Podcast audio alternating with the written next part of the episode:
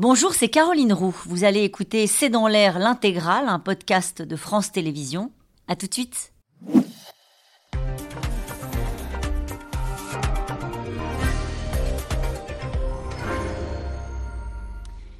Bonsoir à toutes et à tous. C'est une histoire incroyable, une de celles qui a marqué des esprits euh, dans le monde entier. On les appelle déjà les survivants de l'Amazonie. Quatre enfants de 1 à 13 ans qui ont passé 40 jours dans le ventre de la jungle et qui ont été retrouvés sains et saufs, amaigris, faibles, couverts de piqûres d'insectes mais vivants. 120 soldats des forces spéciales colombiennes étaient partis à leur recherche, aidés par des indigènes qui connaissaient euh, ces terres plutôt hostiles. Des recherches lancées depuis le 1er mai euh, dernier après la chute d'un avion qui devait permettre aux enfants et leurs mères de fuir les violences euh, de la guérilla colombienne. Comment ont-ils pu boire, manger, résister aux assauts des espèces hostiles de la forêt. Comment un nourrisson a-t-il pu survivre là où même les militaires, et on le verra, des forces spéciales ont du mal à encaisser le choc? Comment les recherches ont été menées dans une forêt où on ne voit pas à 5 mètres. Quatre enfants dans l'enfer de l'Amazonie, c'est le titre de cette émission. Avec nous pour en parler ce soir, le commandant Henri. Vous êtes officier de Légion de l'armée de terre. Vous avez effectué plusieurs missions euh, en, en Amazonie, dont une de 50 jours en Guyane. Vous nous raconterez dans un instant. Anne Sénéquier, vous êtes médecin, pédopsychiatre, directrice de l'Observatoire de santé et environnement à l'IRIS. Vous avez été euh, référent médical d'action contre la faim pendant trois ans. Votre ouvrage Géopolitique de la santé est publié aux éditions Erol. Avec nous ce soir, euh, Patrick Dehaye. Vous êtes euh, anthropologue, spécialiste de l'Amazonie, professeur émérite de l'Université Lyon 2. citons les mots, les images et leurs maladies aux éditions Talma. Et puis, vous avez également réalisé un documentaire sur l'Amazonie pour Arte. Enfin, David Manis, vous êtes instructeur de survie. Vous avez publié Manuel de survie en milieu naturel. Vous faites des d'ailleurs hein, de survie. Et ce livre a été hésité aux éditions Amphora. Bonsoir à tous les quatre. Merci de participer à ce C'est dans l'air en direct. Naturellement, pour débuter cette émission, on a envie d'avoir des informations sur la santé de ces enfants. Alors c'est difficile, on n'a pas le dossier entre les mains, euh, mais on a vu des images et vous les avez vues aussi. C'est vrai que pour une fois, on est sur une bonne nouvelle. Et c'est vrai que ces enfants ont survécu à ces 40 jours. J'ai presque envie de dire qu'il était temps qu'on les retrouve parce qu'ils étaient au bout de ce que les limites physiologiques nous permettent de challenger notre résistance en matière d'eau, en matière de nourriture, en matière de trauma aussi. Je pense qu'on aura l'occasion d'en reparler.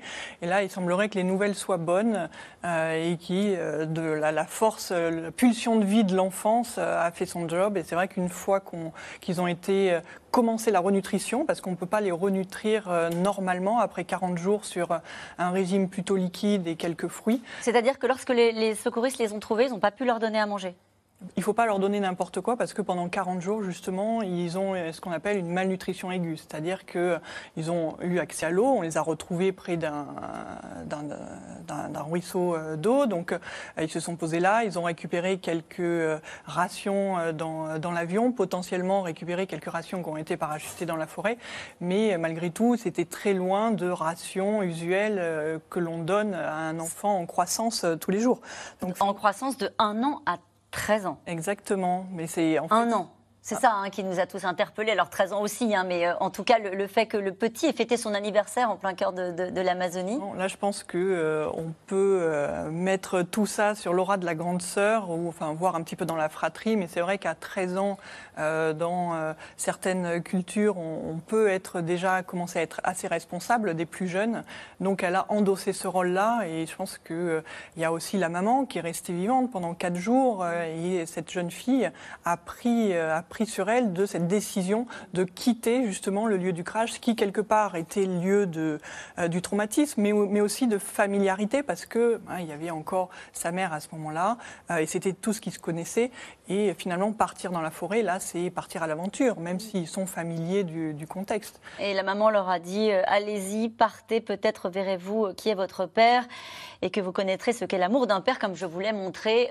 c'est vrai qu'au-delà même du fait qu'ils aient survécu dans terre hostile, ils ont perdu leur maman. Et d'ailleurs, ça fait partie des premiers mots qu'ils ont dit aux secouristes lorsqu'ils sont arrivés. hein. Oui, maman est morte. On dit- parle de, de, de rescapés, de miraculés, mais c'est des polytraumatisés. Il y a l'accident, il y a le deuil de la maman, euh, il y a les 40 jours passés en milieu hostile, il y a cette fratrie qui a dû euh, se recomposer euh, au fur et à mesure de, de ces 40 jours, la responsabilité des plus petits. Alors, euh, 8 ans, on va dire que euh, oui, d'accord, on est un petit peu autonome, mais euh, 4 et 1 an, 1 an, Un euh, an. c'est juste euh, vraiment... euh, Je, je veux juste avoir votre réaction aux uns et aux autres lorsque vous avez appris, peut-être avec vous, lorsque vous avez appris qu'on les avait retrouvés. Et, et, euh, c'est quoi? C'est une forme de stupeur, vous qui connaissez parfaitement l'Amazonie? Alors, c'est- difficile à dire parce que, bien évidemment, je ne connais pas le contexte et on le découvre au fur et à mesure. Euh, mais par contre, si je peux m'inscrire en, en faux, moi qui ai vécu quand même, si je mets bout à bout, plus de 10 ans en Amazonie, et, Vous allez me dire qu'on y vit bien. et- et parfois tout seul, pendant des semaines tout seul, euh, euh, j'ai jamais eu de problème et je n'ai jamais fait aucun stage de survie. De, de survie. Simplement, j'ai vécu pendant des années avec eux et, et je connaissais la forêt. Vous viviez avec les populations Oui. amazoniennes? Et parfois, quand j'allais d'un village à l'autre, parfois d'un village à l'autre, ça veut dire un mois de, de- de déplacement. Et, et bon, bien sûr que j'étais pas dans les mêmes conditions. J'étais, armé déjà, je pouvais chasser. Vous étiez adulte. J'étais adulte. Donc, donc euh, Mais vous avez été surpris. On va revenir sur Oui. vraiment quels sont les risques. Non, non. Et je sais que vous avez un regard très particulier sur l'Amazonie. Et, et on dit souvent l'enfer de l'Amazonie. Vous y reviendrez dans un instant Oui, parce oui. que c'est pas la lecture que vous avez. Mais votre réaction, vous connaissez les lieux, vous connaissez les risques. Euh, vous avez été surpris. À quoi, quoi vous avez pensé d'abord lorsque vous avez appris que ces enfants avaient pu survivre 40 jours seuls? Moi, euh, euh, oui, ils ont. euh, C'est-à-dire que justement, il y a une connaissance partielle. hein. La, la plus grande a 13 ans, mais euh, aussi, il faut penser que souvent dans ces sociétés, euh, il y a une répartition Oui. de la connaissance entre les hommes et les femmes. On leur apprend à survivre. Mais on leur apprend à survivre, mais, mais j'ai envie de dire aussi, pas les uns sans les autres. hein. Ouais. Là, il y avait une grande sœur, peut-être il y aurait eu une grande sœur et un grand frère, ça serait encore passé mieux. Mais là, et puis il y avait un, un tout, on est dans des conditions extrêmes, effectivement, de, de, de- de- de- C'est une communauté, ils sont issus d'une communauté indigène où on leur apprend euh, la nature aussi. On leur apprend ce qu'on peut trouver dans la nature, ce qui est dangereux dans la nature. Voilà. Ouais. Je veux dire, mais euh, tout petit. Moi, j'ai été, même avec ma famille, même avec ma fille qui avait 4 ans, et les autres, ils disaient, mais attention, touche pas à ces fleurs-là, touche, mange Ouais. pas ça.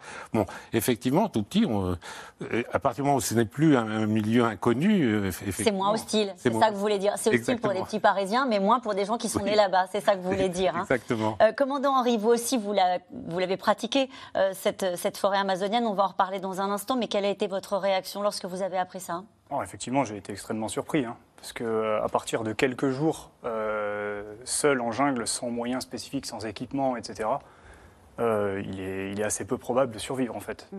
Je parle de quelques jours, peut-être maximum une semaine. 40 jours, c'est euh, très très long. Mm. Très très long. euh, il a fallu avoir. Vous, vous avez fait des missions de 50 jours. Oui, mais j'étais équipé. Ouais. Pas tout seul. J'étais avec une section de légionnaires. J'étais ravitaillé toutes les deux semaines en hélicoptère. Ouais. C'est- complètement différent. J'avais des moyens radio, où on transmettait nos positions en graphie, etc. En fait, tout, tout est un système complètement différent. Mhm.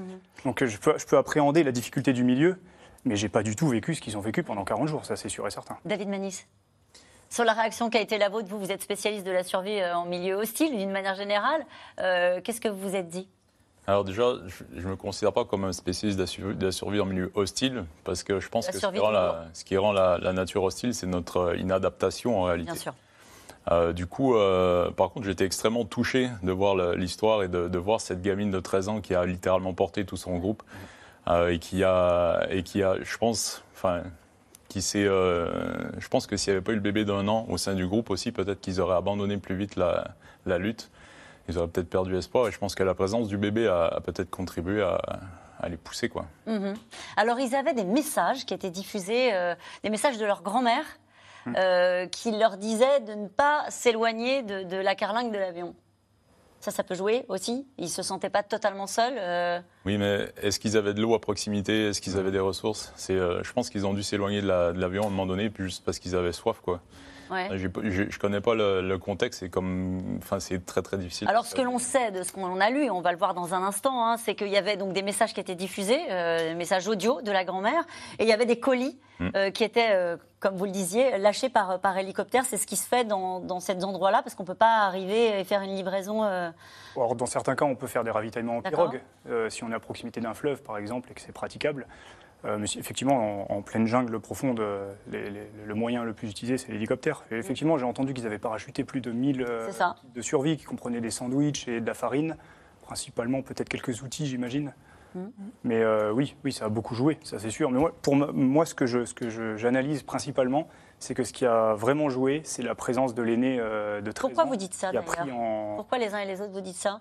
Euh, la présence de l'aîné, oui, elle aurait pu être un aîné qui se sent pas forcément, qui a peut-être une, faible- une faiblesse psychologique. C'est pas simplement parce C'est qu'elle est l'aîné. En fait. en fait, je veux dire un leader. Voilà, c'est ça. De, de mon expérience, euh, il faut un système Oui. organisé où on répartit les tâches, où, euh, où les choses sont dans un environnement serein, où, les, où en fait les, les- les- les participants à, à- à ce qui se passe sont, sont ensemble et sont dans une bulle qui- qu'ils créent eux-mêmes. Et, peut- et- et en fait, l'aîné a dû créer cette bulle au profit, Ouais. au profit des trois autres. Oui, ensemble, on peut être plus fort, mais en même temps, en milieu hostile, si chacun fait parler ses peurs, en fait, on peut avoir un éclatement du groupe et justement partir chacun de son côté.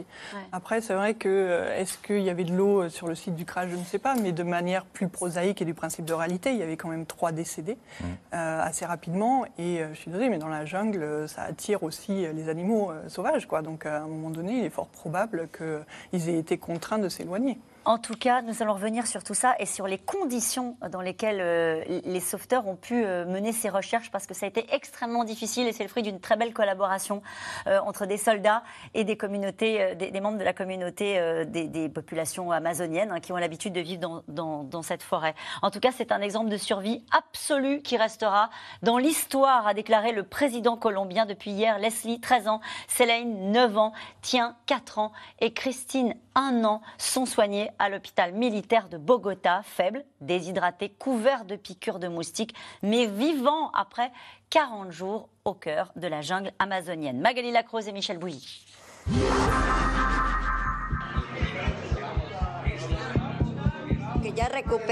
J'ai tellement besoin de les voir. Je veux embrasser mes quatre petits-enfants. 40 jours. Une si longue attente pour la famille des quatre jeunes enfants retrouvés vendredi au beau milieu de la jungle colombienne. Ils ont 13 ans, 9 ans, 5 ans et un an à peine. Quelle force faut-il pour survivre à un accident d'avion et pour tenir toutes ces semaines en milieu très hostile?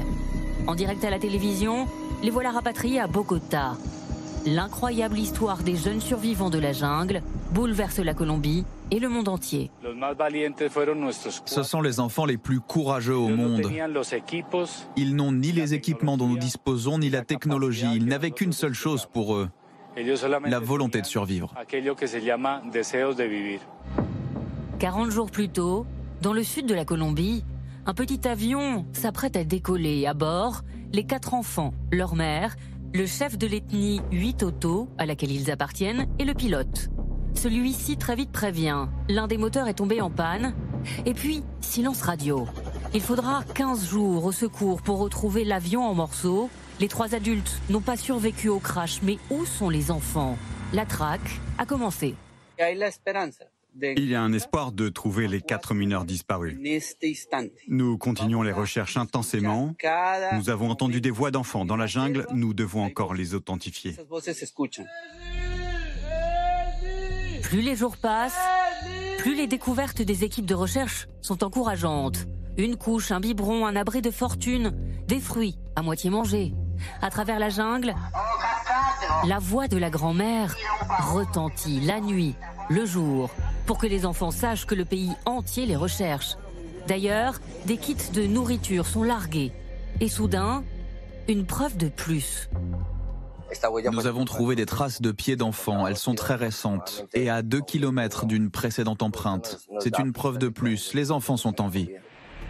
Depuis ce week-end à Bogota, les enfants enfin retrouvés sont hospitalisés. Amaigris, déshydratés, mais vivants. Les premiers mots de Leslie, L'aîné des jeunes héros sont rapportés par son père. Leslie m'a dit que sa maman est restée en vie pendant quatre jours. Avant de mourir, elle leur a dit Partez vite. Vous comprendrez ce qu'est l'amour d'un père. C'est la grande Leslie qui a tout dirigé pendant ces 40 jours. Elle a été très intelligente. Dans une petite mallette qu'elle ne quittait jamais, il y avait une bâche, des serviettes, une lampe torche, des piles, une boîte à musique pour les enfants et des bouteilles de soda. Le président colombien lui-même s'est rendu au chevet des jeunes survivants ce week-end saluant ces forces de l'ordre, mais aussi l'aide capitale des communautés indigènes, sans qui les enfants n'auraient peut-être jamais pu être retrouvés. Il nous donne une vraie leçon de survie qui restera gravée dans l'histoire. Ce sont des enfants de la paix, ce sont les enfants de toute la Colombie. Le père des survivants avait quitté précipitamment son village d'Amazonie menacé par un groupe dissidents des FARC le 1er avril dernier. Sa femme et ses quatre enfants devaient le rejoindre en avion un mois plus tard. Et cette question qui nous est posée par Bernard dans les Yvelines, n'est-il pas miraculeux que ces enfants n'aient pas été attaqués par des reptiles ou par des félins? Qui peut répondre à cette question? Allez-y. Proposer peut-être un début de réponse. Euh, les félins, c'est quand même plutôt compréhensible parce qu'en réalité, euh, dans la jungle, on est beaucoup plus bruyant qu'eux. Ils nous sentent, ils nous voient ou ils nous entendent à beaucoup plus loin que ce que nous pouvons faire et ils se cachent. En fait, moi, de, toutes mes missions et, exercices, euh, en, deux ans, j'ai été déployé 340 jours au total en jungle et j'ai jamais vu un félin. J'ai vu des traces, mais j'en ai jamais vu. Et vous avez vu des reptiles Les reptiles, oui. Oui, j'en ai vu, mais c'est plutôt sur les criques. Euh, je parle Là, on vous voit, hein, c'était en Guyane, en mission. oui, effectivement. oui, effectivement. Euh, je... Oui, des, reptiles, j'en ai vu, des caïmans notamment sur les criques, mais pareil, ils s'en vont en fait. D'où vient le danger? Le danger, il est principalement euh, ce qu'on disait tout à l'heure, la malnutrition, la déshydratation et les insectes les insectes et, alors quand on parle de reptiles, je, voulais terminer avec ça, c'est les, serpents. Tout ce qui est rampant au sol. Et euh, on peut penser également aux araignées, enfin à tout ce qui peut euh, exister euh, sur place, et également la végétation, puisque chaque blessure que, que l'on va avoir ne, ne, guérira pas. J'ai lu qu'il s'était protégé les pieds. Et en fait, on a l'impression, en vous écoutant, que le danger vient plutôt de là, quoi, plutôt du sol. Oui, tout à fait. Pour aller dans, dans votre sens. Et je, je, rajouterais aussi une chose sur les félins, et ça, euh, les Indiens peuvent tout à fait le remarquer, la plupart des, félins ont des territoires. Hein. et, quand on est indigène, on sait tout à fait les, repérer parce que, parce que, parce que d'abord, ça a une odeur, une odeur assez forte. Et donc, euh, voilà, on, évite certains territoires, on, on voit quand même. Mm-hmm on peut risquer surtout le danger des félins quand on va chasser parce qu'on est éventuellement sur la même proie qu'eux, mais sinon en tant que proie passive. Et, je vous pose la même question, d'où vient le danger à vos yeux? Exactement. C'est ça? Vous avez d'accord, c'est les insectes, c'est les... Mais pourquoi, pardon, être piqué par des moustiques? C'est quoi? Vous pensez à quoi quand, vous dites les euh, insectes ils sont... Oui, mais nous on a l'idée du petit moustique qui nous démange. vous savez, il y, a des, il, y a des, il y a des fourmis qui donnent des fièvres pendant plusieurs jours, il y a, il y a des araignées, etc. Et puis, il y a l'effet, comme vous dites, d'accumulation. Hein, c'est-à-dire que euh, on, se fait piquer, on va faire une infection par-dessus, ce qui va attirer éventuellement une mouche, qui va pondre, etc. Bon, il y a toutes les, les, problèmes de, au, niveau de l'épiderme, c'est une vraie catastrophe si, si on les soigne pas. Et donc, si effectivement... On rajoute à ça, on rappelle hein, l'âge des enfants, hein, en l'occurrence. Hein. Alors, justement, à 13 ans, je pense que cette euh, jeune fille, qui est peut-être une, jeune femme qui a été initiée, donc a eu le sens de la responsabilité, qui est passée, disons, qui est considérée dans le village peut-être comme une adulte, pourtant c'est pas quelqu'un qui maîtrise les plantes, euh, les feuilles qui vont soigner. Elle a une connaissance sur un minimum de l'alimentation, mais, mais pas du soin, par exemple. Et donc, sauf le, de protection minimum. Anne Sénéqué la bande tropicale, c'est un extraordinaire réservoir de biodiversité, de la faune, de la flore, mais aussi des agents pathogènes, parce mmh. que ben, ils sont comme le reste, ils aiment la chaleur, ils aiment l'humidité. Et du coup, c'est vrai que quand on voit de l'eau, même si elle est claire, ça ne veut pas dire qu'elle est exempte de, bactéries, de, parasites ou d'autres choses. Euh, du coup, quand vous vous blessez, ben, vous allez nettoyer euh, instinctivement la, blessure avec l'eau, donc euh, ça peut permettre de faciliter l'agent pathogène à l'intérieur. Et, ensuite, finalement, il y a cette fragilité intrinsèque, parce que euh, finalement, même lorsque l'on connaît, peut-être qu'effectivement, on arrive à être en milieu moins hostile, mais euh, sur la pyramide de l'évolution, on reste un, animal nu au milieu d'une forêt. Euh, si on n'a pas d'outils et si on n'a pas la connaissance du terrain, je pense que la connaissance du terrain est très importante, on est facilement très très vulnérable. Euh, et là, euh, euh, on voit que bon, il y, a ces pathologies infectieuses, il y a les coups de chaleur, il y a la déshydratation parce qu'il fait très chaud, mais il y a une humidité, une humidité aussi très importante. C'est très difficile à supporter pour l'organisme. Oui, parce qu'en fait, tout simplement, quand vous êtes au repos, vous pouvez supporter une température de 45 degrés à peu près. Quand vous avez une activité physique, euh, ça tombe à 27 degrés. Donc là, on voit qu'on était dans une démarche ben, d'activité physique. Il faut traverser sur la jungle. On l'a bien vu, c'est pas comme traverser un pré. Hein. on ne voit pas à 3,50 m. Et euh, l'humidité qui tombe dessus va compliquer encore plus les choses. Et euh, du coup, votre capacité de déplacement et votre capacité de faire les choses, finalement, est beaucoup plus amoindrie. Si là-dessus, on se récupère une inflammation, une infection ou quoi que ce soit, rapidement, le, le système immunitaire et le corps en général se retrouvent vraiment impactés de manière importante. Hein. David Manis, dans ces cas-là, c'est des petites choses qui peuvent à un moment donné, avec un effet d'accumulation, ce que vous disiez à l'instant, euh, devenir problématique pour le corps humain. Bien sûr, et, euh, mais ce qui me frappe, c'est qu'ils étaient apparemment pas blessés ou ils n'avaient pas de blessures graves. Et je pense que c'est le résultat de, plein de bonnes décisions qu'ils ont prises au fur et à mesure de leur, de leur aventure. Quoi. Euh, ils ont évité sûrement les, les, terrains trop accidentés, ils ont évité sans doute les, les endroits où ils pouvaient glisser, tomber, se piquer sur des choses. Euh, et, leur connaissance même minimale du biotope, enfin minimale, oui. relativement par rapport à leurs aînés, j'entends, euh, leur a sûrement permis d'éviter les grosses erreurs euh, classiques que, que C'est quoi les grosses erreurs qu'on aurait pu faire Eh ben, mettre la main à un endroit où il ne faut pas, mettre le pied à un endroit où il ne faut pas sans regarder, toucher certains trucs urticants. Ou, enfin, il y a des zones qui sont plus dangereuses que d'autres, il y a des zones qui sont moins dangereuses que d'autres. Ils, ils connaissaient quand même les, les basiques avec cette idée qu'ils avaient dans leur petite mallette de survie, pas grand-chose.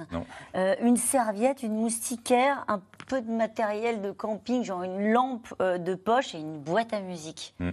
Rien de ce que vous mettez en général dans un kit de survie. Eh ben, Excusez-moi, mais la boîte à musique en tant que pédopsie, je trouve ça, je trouve ça génial de la part de, euh, de la jeune fille qui l'a mis dedans parce que finalement, ça va créer un rituel euh, dans euh, leur, dans leur routine du quotidien. C'est-à-dire que le soir ou quand ça va pas, eh bien, on peut mettre la boîte à musique qui très probablement est une boîte à musique qui avait amené la mère hein, dans, les, dans les bagages. Mm. Donc il y, a, il y avait un narratif et une histoire autour de cette boîte de musique et l'emporter, c'était emporter la familiarité, le soutien de la mère et c'était très probablement quelque chose qu'ils écouter quand ça allait pas et que euh, le, moral était au plus bas. David Manis, vous vouliez dire un mot ah Oui, je suis complètement d'accord avec ça. Je pense que le, le plus important, c'est de garder l'envie de vivre, en fait. Mm, mm. Et, euh, et, comment garder l'envie de vivre quand on ne sait pas, quand on est dans les certitudes, est-ce qu'on va nous retrouver ou pas, etc. Et je pense que s'ils ont entendu les messages de la grand-mère, ça a sûrement été très porteur pour eux.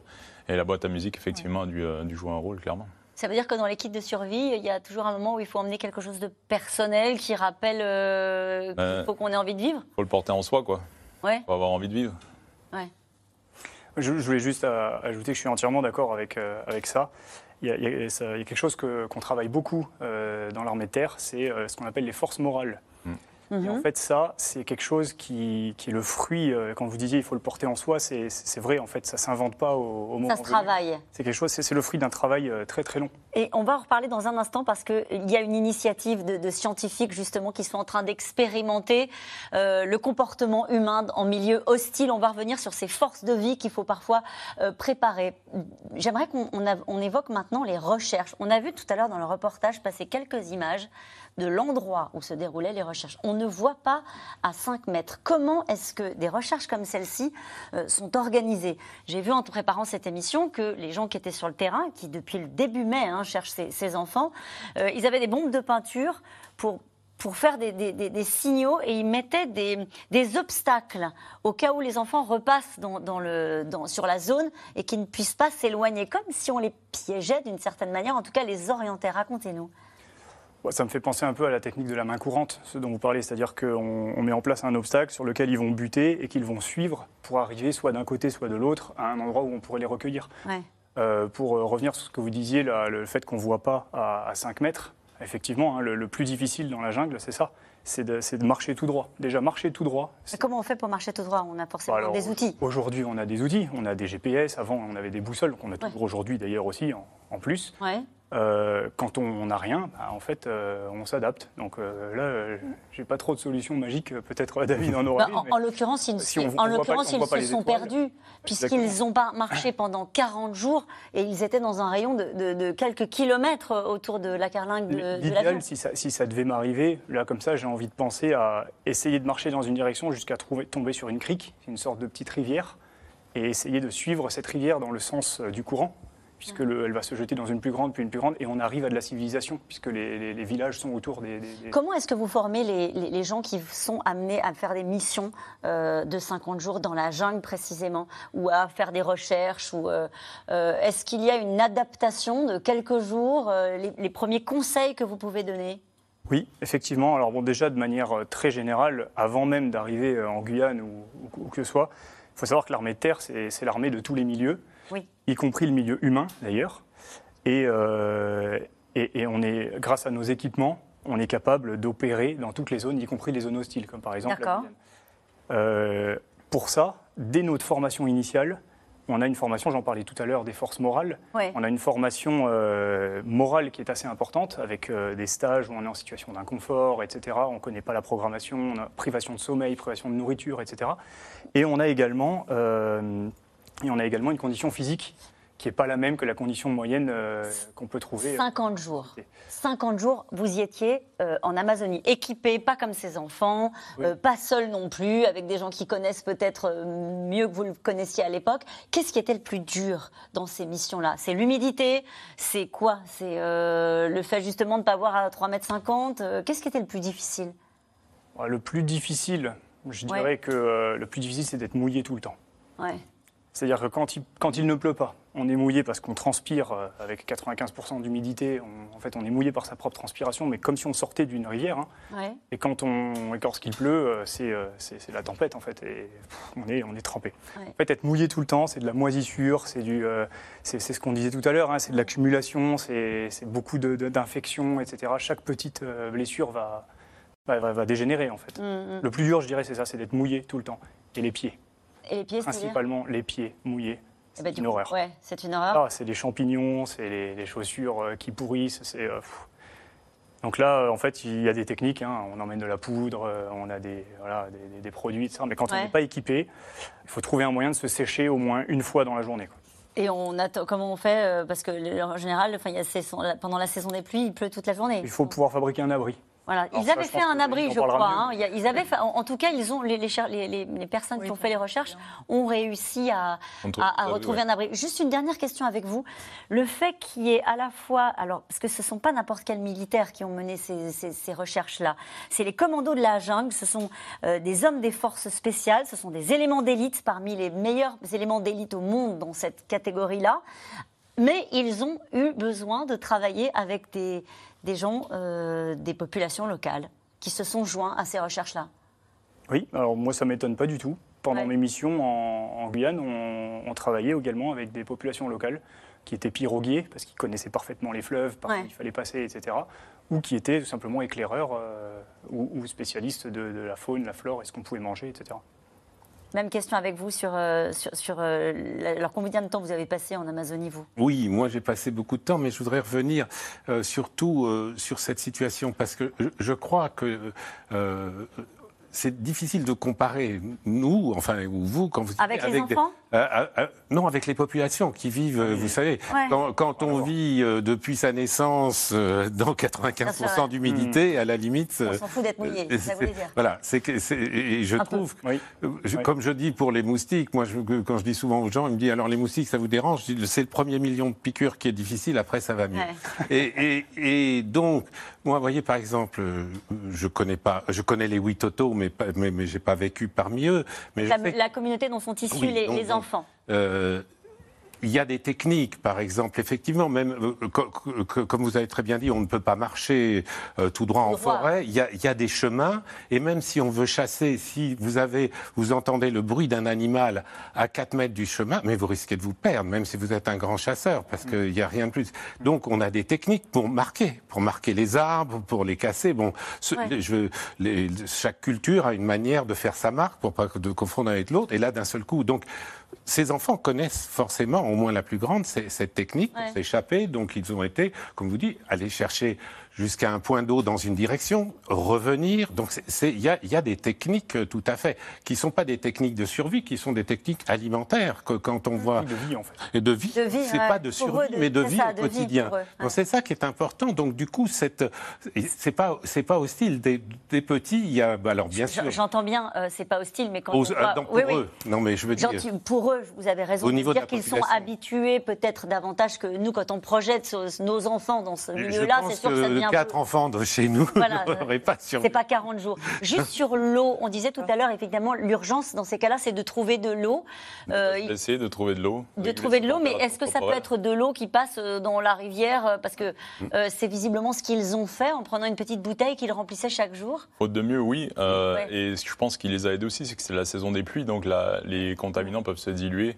Euh, et, ça, c'est moins pire. Et comme ils vivaient déjà sur place, euh, probablement que leur, leur, estomac et leur flore intestinale étaient habitués à. Oui, c'est ça, c'est ce que vous disiez tout à l'heure. Donc, euh, moi, ça ne me choque pas, en fait. Et sur les abris, le fait qu'ils aient quitté l'avion, est-ce que c'est le bon réflexe qu'ils ont eu de dire on s'éloigne de l'épave de l'avion? Eh ben, je pense qu'effectivement, comme vous le disiez, il y, a, il y, a, certainement un environnement qui est très traumatique et auprès duquel on n'a pas forcément envie de rester. Et puis il y a aussi je sais pas, mais j'ai l'impression que l'avion est un peu sur une hauteur par rapport à la végétation. et, je me demande si, euh, je me demande si le, l'absence d'eau ne les a pas obligés à un moment donné ah à, bouger. Vous voulez dire un mot? Non, non, mais c'était pour aller dans ce sens-là. Oh, juste un point quand même, on ne sait pas à quel endroit de la forêt euh, ils sont tombés, mais si on est très en aval, euh, très en amont des fleuves, euh, l'eau est assez pure, hein, donc on peut Juste la voir. Juste pour, qu'on mesure bien ce qu'ils ont vécu physiquement, les commandos des forces spéciales qui étaient là-bas, qui ont fait les recherches pour trouver ces enfants, ils ont perdu entre 3 et 10 kilos dans l'aventure. Ça ne vous surprend pas? Pas du tout. Donc les, missions que vous étiez amené à conduire 50 jours euh, en, forêt amazonienne, ça se traduisait aussi par des, difficultés physiques, par une perte de poids? Oui, oui. vous étiez malade? Non. Non. non, perte de poids. Alors bon, moi j'ai un métabolisme, je perds, perds jamais vraiment beaucoup de poids. Bon. J'étais plutôt dans la fourchette basse, moi. Ouais. Et dans ma, dans ma section, j'avais des légionnaires qui, étaient, euh, qui avaient perdu beaucoup de poids. Et est-ce qu'il y en a qui ont mal vécu et qui n'ont pas pu aller au bout de la mission? Non. Non. La force du groupe est toujours supérieure. Non, j'ai jamais eu de légionnaire qui. Non, non. Puis de toute façon, quelle est la solution? On ne peut pas le sortir en plein milieu.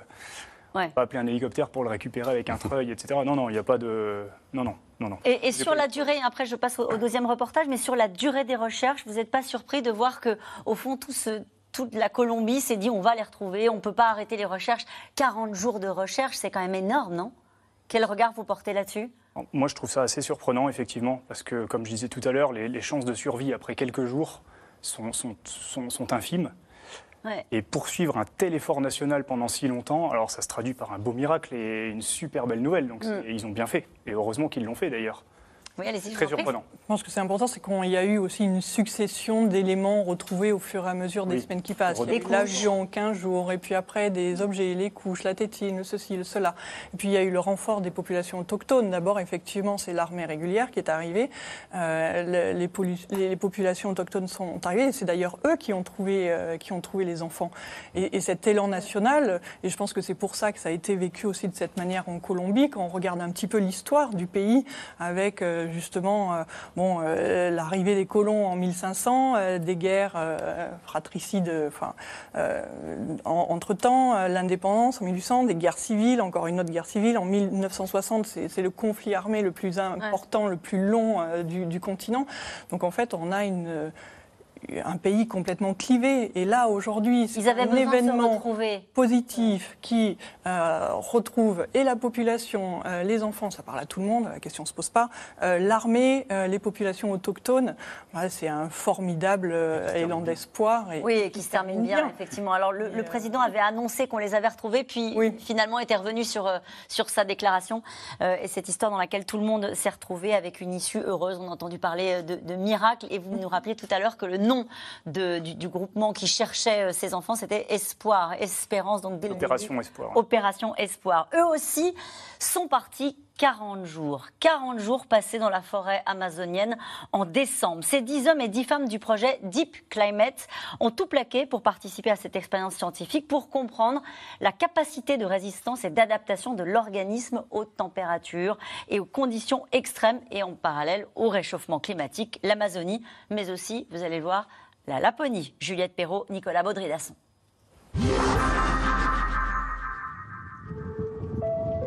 Ils sont à peine visibles dans les plaines de Laponie. Dix Français qui ont tout plaqué pour se lancer dans une folle aventure au service de la science. Ils ont entre 25 et 52 ans, sont infirmiers, ingénieurs, agents de sécurité et vont vivre des semaines entières dans des conditions extrêmes. C'est magique. c'est trop beau, c'est trop cool. L'enthousiasme de la découverte, mais aussi les obstacles nombreux. Un vent glacial et des températures jusqu'à moins 40 degrés. Ouais, t'as de partout quoi. En fait, il y a une sorte de double épaisseur avec euh, entre l'épaisseur principale et l'épaisseur qui est au-dessus, il y, a un endroit où il y a de l'eau qui se glisse. Et le résultat des courses, bah, quand on pose euh, quand on essaie de passer avec les skis, ça, s'enfonce, nos skis s'enfoncent. Euh, les, pots, euh, les pots qui sont sur nos skis se, congèlent et après, ben, on n'arrive plus à avancer. Christian Clot est le chef de l'expédition. Un explorateur familier des milieux extrêmes qui s'est donné pour mission d'alerter sur les conséquences du dérèglement climatique. Il y a plein de gens qui ne choisissent pas, ce changement, et qui doivent lutter corps et âme, parfois avec rien du tout, pour parvenir à, se transformer, à, s'adapter dans des conditions qui sont hallucinantes. Et donc nous, ce qu'on fait, c'est juste essayer de, de trouver quelques mécanismes, quelques clés à ça. Parmi les rituels quotidiens, monter le campement et faire à manger. 40 jours dans ces conditions et à la fin, des corps épuisés.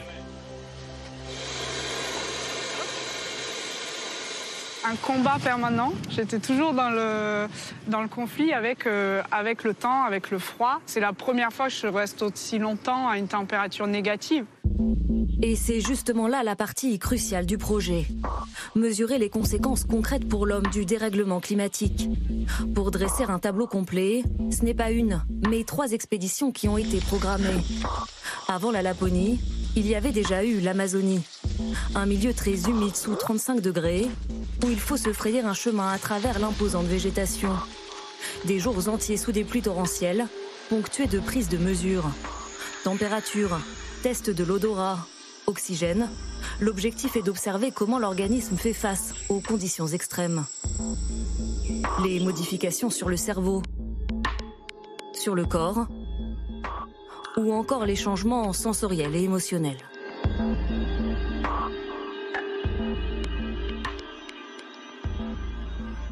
Après l'humidité de l'Amazonie et le froid de la Laponie, la chaleur écrasante de l'Arabie saoudite.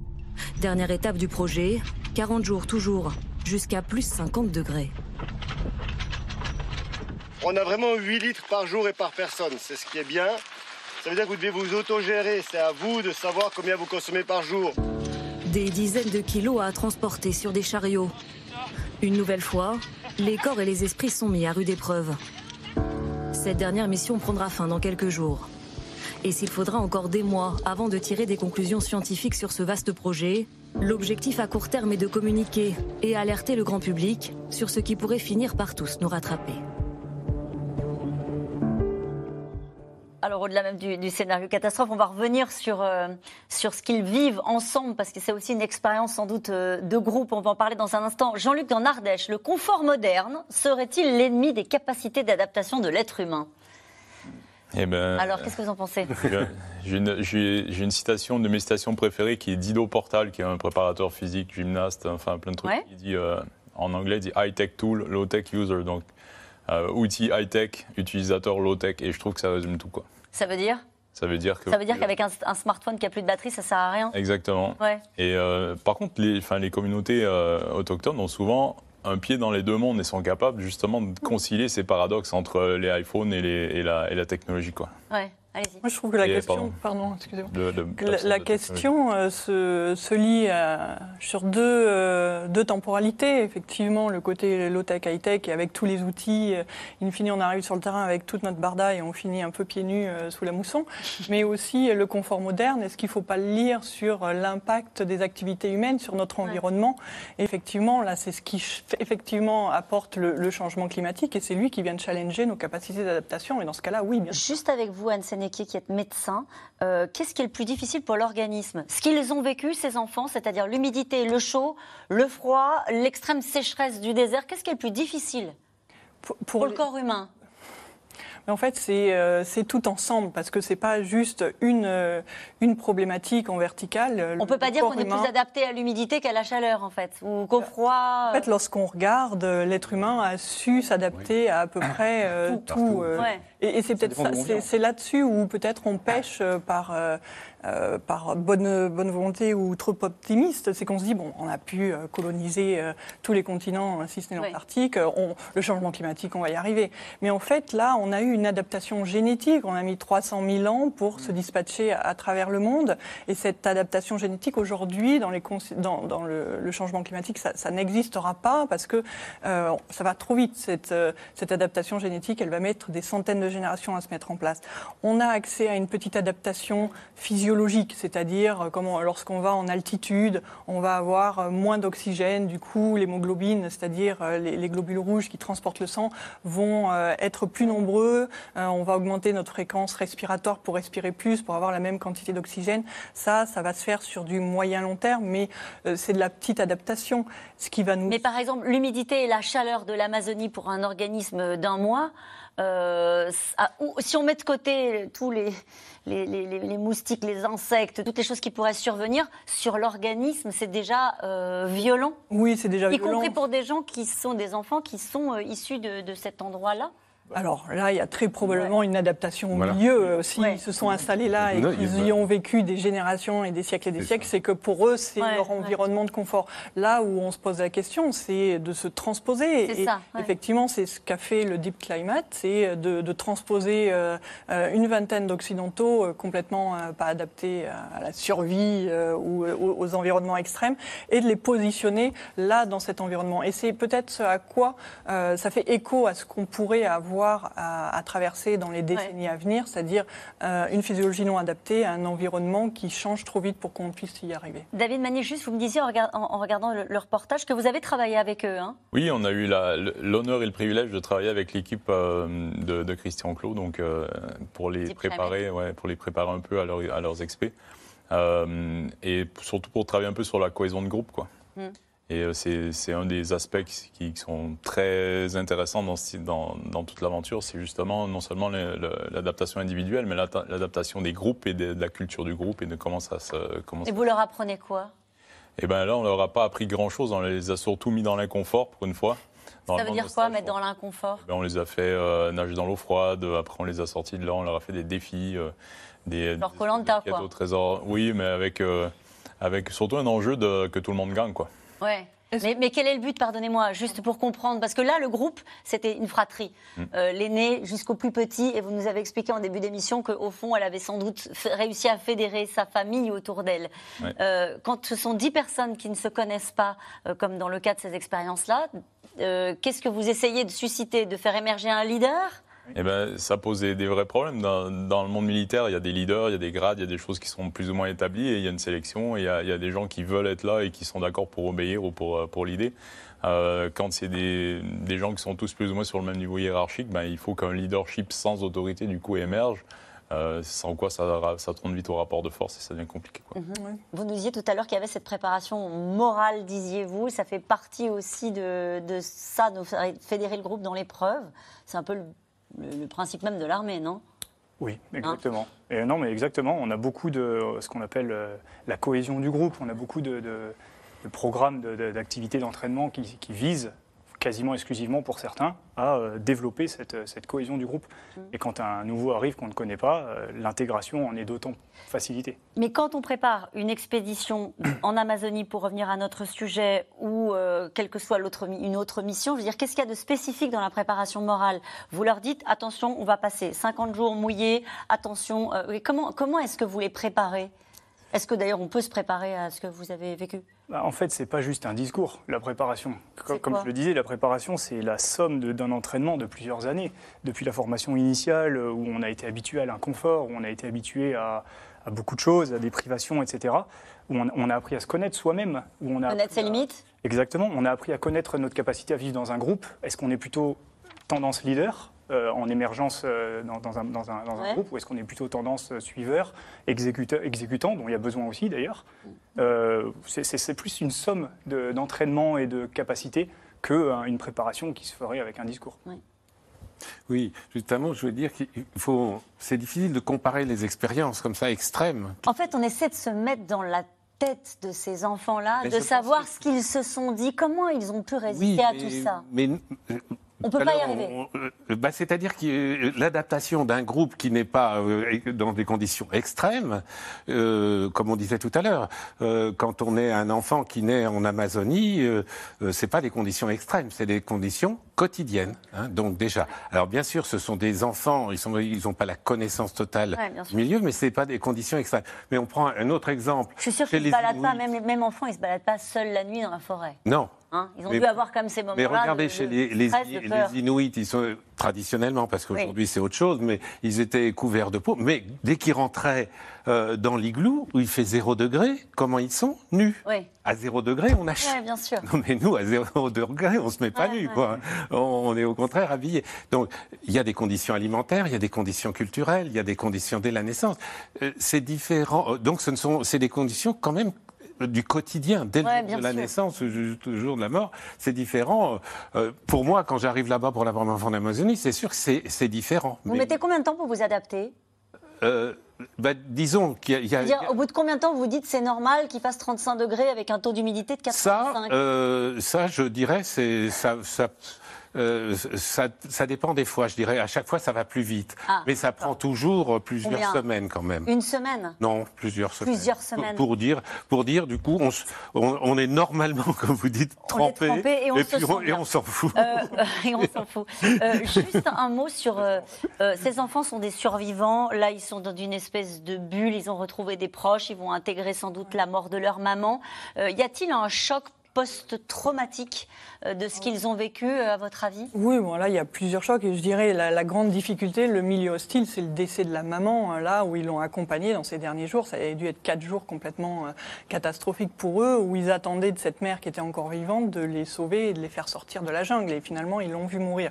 Je pense que la vraie difficulté, elle était là, si ce n'est effectivement après manque d'eau et de nourriture et, et le, le deuil de la maman qu'ils n'ont pas su sauver aussi finalement. D'accord. Donc euh, il y a l'accident, euh, la peur de l'accident. Enfin, on, l'a tous vécu euh, dans l'avion, d'avoir un peu peur à un moment donné. là, ils sont tombés, ils sont tombés au sol. Ils ont perdu leur mère, ils se sont retrouvés seuls et 40 jours d'errance et finalement d'abandon de ce monde adulte qui a failli, qui a failli en faisant tomber l'avion, qui a failli en mourant, qui a failli en ne nous trouvant pas et, et nous laissant errer pendant 40 jours dans la forêt.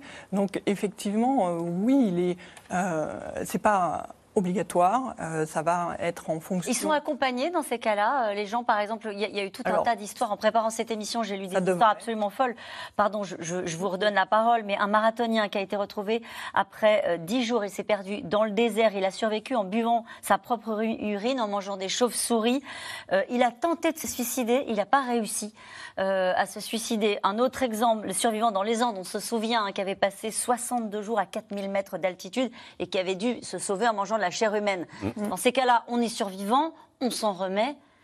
Mais est-ce qu'ils sont accompagnés après? Il, faudrait. Enfin, je ne sais pas ce qui va se passer, mais normalement, oui, ça va être le cas. Euh, déjà, on, accueille l'enfant, on lui laisse le temps de se poser, euh, on va lui permettre de se renutrir correctement. Je pense qu'ils en ont pour deux, trois semaines à se remettre en santé physiquement.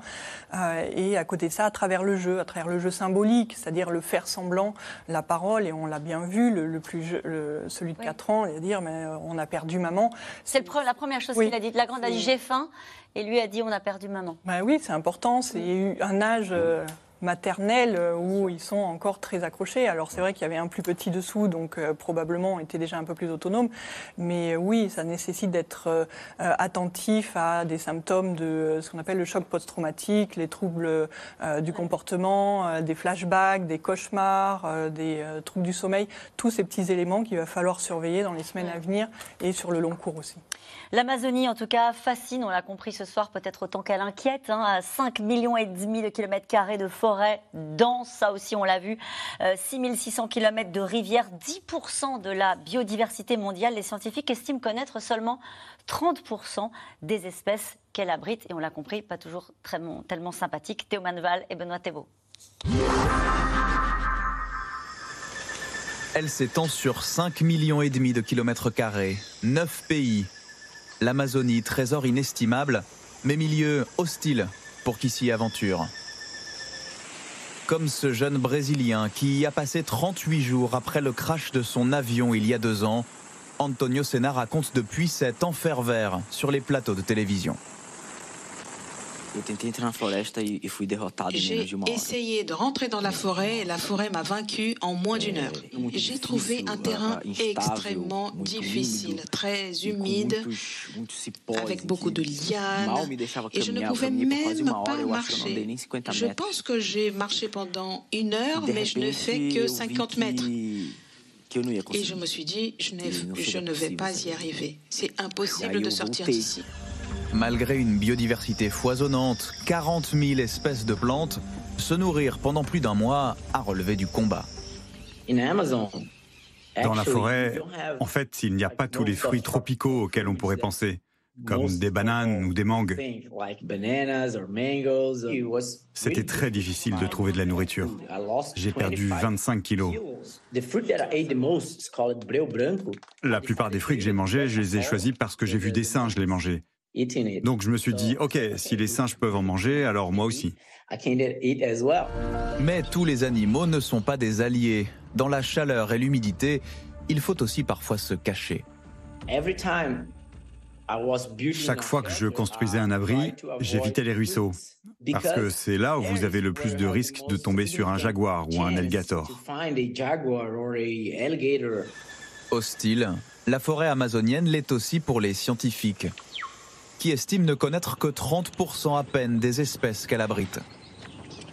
Les explorations se poursuivent donc de nos jours avec l'aide des populations locales, comme ceux qu'on appelle au Brésil les grimpeurs d'arbres. Je me concentre surtout sur la collecte, l'installation de caméras dans la canopée pour filmer les singes et les oiseaux. Je fais un peu de tout. Mais ce que j'aime vraiment, c'est la collecte. Collecte de fruits, d'essence d'arbres ou de plantes aquatiques pour les chercheurs. L'Amazonie compterait déjà plus de 3000 espèces différentes, rien que pour les poissons. C'est important de venir ici pour faire un inventaire des plantes, des animaux et de la biodiversité amazonienne. Car on estime, par exemple, que 60% des espèces d'arbres ici sont encore inconnues. Elles ne font pas partie des collections biologiques, n'ont pas de nom scientifique. Ou bien elles ont été identifiées, mais encore jamais étudiées. Mieux connaître la végétation amazonienne et son adaptation à un climat qui se réchauffe. On prélève trois points sur la feuille et ça nous permet de connaître la quantité de chlorophylle qu'elle contient. Qu'adviendra-t-il du poumon vert de la planète dans les décennies à venir avec une atmosphère qui change ces scientifiques britanniques et brésiliens mènent l'expérience en conditions réelles. Nous mettons en place un système qui pulvérise du CO2 avec une concentration plus élevée à la cime des arbres afin d'imiter ce que sera l'atmosphère dans 30 ou 40 ans. Atmosphère daqui uns 30, 40 anos. Então a gente vai ter projeções mais precisas. Ça nous donnera des projections plus précises sur la manière dont la forêt amazonienne peut nous aider à faire face au changement climatique, en absorbant au moins une partie du carbone que nous rejetons dans l'atmosphère. Et ça nous aidera aussi à comprendre comment la forêt elle-même sera affectée par ces changements climatiques. Avec la déforestation et les incendies à répétition, une partie de l'Amazonie émet déjà plus de carbone qu'elle n'en capture. Une bombe climatique en puissance, la forêt retiendrait aujourd'hui 450 milliards de tonnes de CO2. Cette question, pourquoi les histoires de survie réelles ou fictives nous fascinent-elles tant? Qui est-ce qui veut répondre à cette question? À votre avis, vous, c'est le métier. Eh ben, euh, moi, ce que, ce que j'observe en stage, c'est qu'on on accueille des gens d'horizons complètement divers. On a des, euh, on a des, altermondialistes avec des militaires, on a des chasseurs avec des cueilleurs, on a, on a des gens très très différents. Et qu'est-ce qu'ils viennent chercher?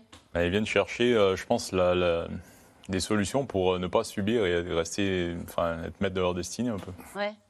on parlait tout à l'heure des risques, on a encore vu des images de, de, cette forêt, et vous me disiez, il y a un risque dont on n'a pas parlé ce soir, c'est la noyade. Alors là, j'ai ouvert des grands yeux ronds et j'ai dit, pourquoi? La noyade ah bah Oui, parce qu'en fait, euh, en jungle, comme on le voit d'ailleurs très bien sur cette photo, euh, c'est parsemé de, de criques. Donc là, c'est un peu plus qu'une crique. Là. On est sur une rivière ou un fleuve. Mais, euh, et en fait, vu qu'il y en a vraiment partout, lorsqu'on se déplace, on est forcé d'en traverser. Mhm. Et pour traverser ces, fleuves, il faut nager. parfois, on n'a pas pied. Euh, il y a des dispositifs, on peut tendre des cordes, etc. Mais euh, le, risque principal, en tout cas la, première cause de mortalité euh, dans, dans nos missions, c'est la noyade. Et la chute de, branches d'arbres? Et la chute de branches également aussi. Puisque quand on est au bivouac, les, branches peuvent tomber et là, pour le coup. Mais ce qu'on se dit, c'est que ce qu'on ne voudrait surtout pas, c'est ce qui est arrivé à ses enfants. C'est pour ça que c'est un cauchemar, c'est se perdre. C'est se perdre. c'est possible de se perdre quand on est suréquipé, comme le sont certains de de vos hommes oui. Vous l'êtes tous d'ailleurs. Oui, alors pour, je dirais qu'aujourd'hui, c'est difficile de se perdre en mission, ne serait-ce que parce qu'on a des GPS et on a suffisamment de batteries et de piles pour euh, faire fonctionner tout ça pendant toute la durée de la mission, et même beaucoup plus, mhm. puisqu'on a toujours une marge de sécurité. Mais, mais, mais, plus spécifiquement, on est capable de se perdre en, ayant installé le camp et en allant simplement s'éloigner de quelques mètres pour, euh, par exemple, euh, se soulager, aller aux toilettes, et, ne jamais réussir à revenir, puisqu'on ne voit pas à 5 mètres et on peut tourner sur soi-même, se désorienter. Et là, il faut faire quoi finalement, quoi dans ces cas-là? Crier un bon coup en disant ah bah, En fait, c'est assez simple. On a comme consigne d'avoir systématiquement autour du cou ou sur nous de un sifflet, un sifflet, une boussole et si ah possible une petite lampe de poche au cas où on doit passer la nuit. Vous êtes perdu dans l'Amazonie Oui, mais enfin c'est pas, je dirais moi c'est différent parce que parce que vous étiez équipé. Bah, parce que j'étais équipé et que j'étais seul et, relativement autonome. Donc à partir de là c'est facile de, je perds, je me perds mais je perds du temps et je, je crois que là c'est. En fait vous êtes en train de nous dire que vous avez aimé vous perdre. Oui, hein non mais euh, si vous voulez, je, juste une dire, nous quand on est anthropologue on dit toujours, un, de nos ancêtres disait toujours commence quand l'exotique est quotidien. C'est-à-dire, nous, c'est quand ça devient banal qu'on peut commencer à travailler. Tant qu'on est dans. Quand c'est exotique, quand on a chaud, quand c'est. Toute cette phase-là est une phase d'impossible apprentissage. On est tellement en difficulté de, survie, même au quotidien. Voilà, donc c'est. En tout cas, encore, ce qu'on a vu dans ce reportage, c'est qu'elle relève encore de, nombreux mystères, euh, l'Amazonie. On ne la connaît pas totalement. Il y a encore une part d'espèces qu'on ne connaît pas, 30% simplement des espèces. Oui, mais je voudrais vous dire quand même aussi une chose qui me paraît importante, c'est que les, les, archéologues aujourd'hui spécialistes de l'Amazonie ont bien découvert que, que la forêt vierge n'existe pas amazonienne, c'est-à-dire cette idée de forêt primaire. Elle a été transformée au XIIe siècle, au XIIIe siècle, il y avait des populations partout. C'est-à-dire la biodiversité spécifique de l'Amazonie, qui ressemble à nulle part à d'autres, a été est, une épreuve humaine, c'est-à-dire au plus profond de l'Amazonie. Aujourd'hui, malheureusement, avec la déforestation, on se rend compte de, euh, finalement qu'il y a une redistribution de certaines espèces d'arbres qui, qui n'est pas du tout le fait du, du hasard de cette biodiversité. Et donc ça, c'est important. C'est-à-dire qu'aujourd'hui, on ne pense plus qu'il y, a, y a de la forêt primaire en Amazonie. Je ne dis pas qu'il n'y en a pas ailleurs.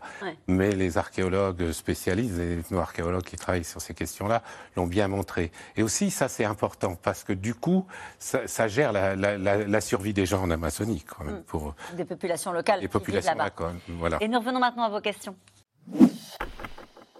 Merci d'avoir écouté C'est dans l'air. Comme vous le savez, vous pouvez désormais écouter l'intégrale, mais aussi l'invité ou vos questions à nos experts. Tous ces podcasts sont disponibles gratuitement sur toutes les plateformes de streaming audio. Et pour le replay vidéo, c'est sur France.tv, bien évidemment. À bientôt.